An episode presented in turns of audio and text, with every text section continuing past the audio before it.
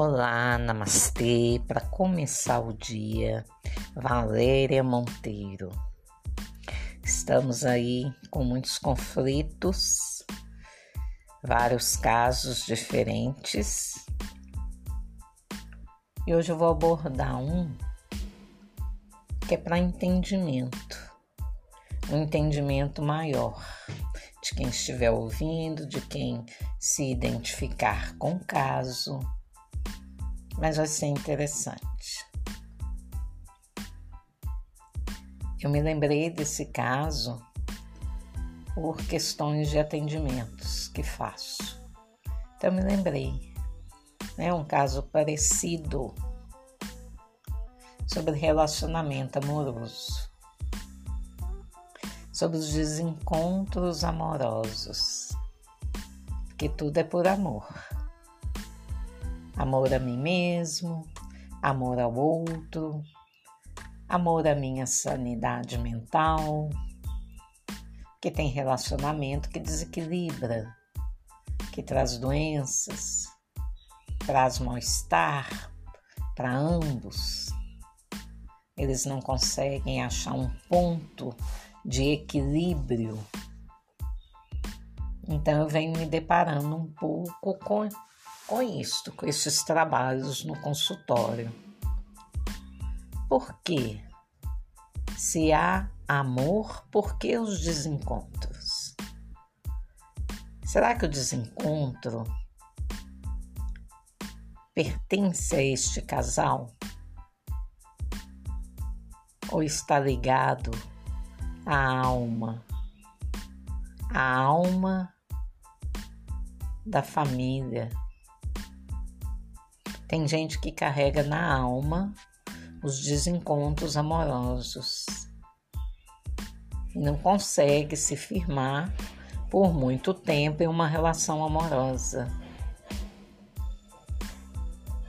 Então, fazer uma análise disso é importante, né? Observar o fluxo, né, do relacionamento amoroso como que ele se apresenta.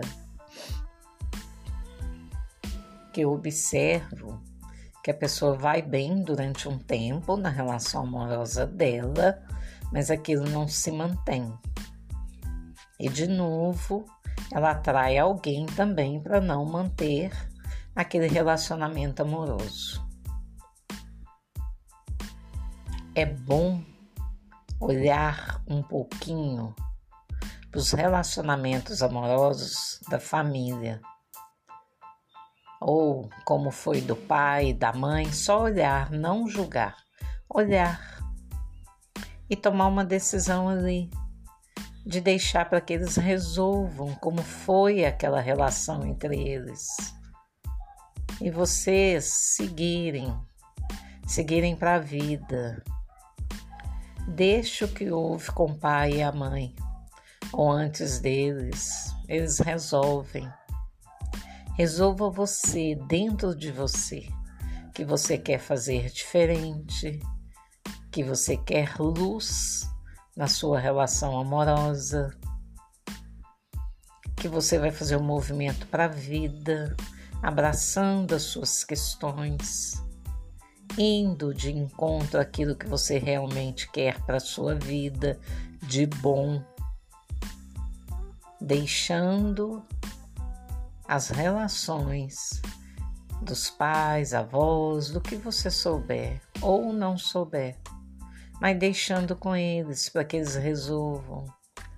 Você olha com respeito, amor, humildade para aquilo que você sabe que aconteceu, mas você escolhe para a vida. Escolha uma relação amorosa leve, constante. Que você seja leve também, constante nessa relação, presente nesta relação. Carregar a alma da família é muito pesado. Então, converse com seu anjo da guarda, com seu Cristo interno, com seu eu superior, que todos temos um eu que está além, além da luz que carregamos. Pega o seu anjo da guarda, chame por ele e peça a ele que entregue ao seu eu superior todas as dificuldades que você vem encontrando com relação ao amor, amor a dois. Tem hora que tem que parar e rezar e orar e pensar mais elevado porque tem situações que não estão mais nas nossas mãos. Mas uma luz maior pode clarear para a gente, nos mostrar qual caminho seguir e com quem seguir. Tem hora que é preciso aceitar que a outra pessoa vai seguir a vida dela, porque às vezes ela está no movimento também de romper.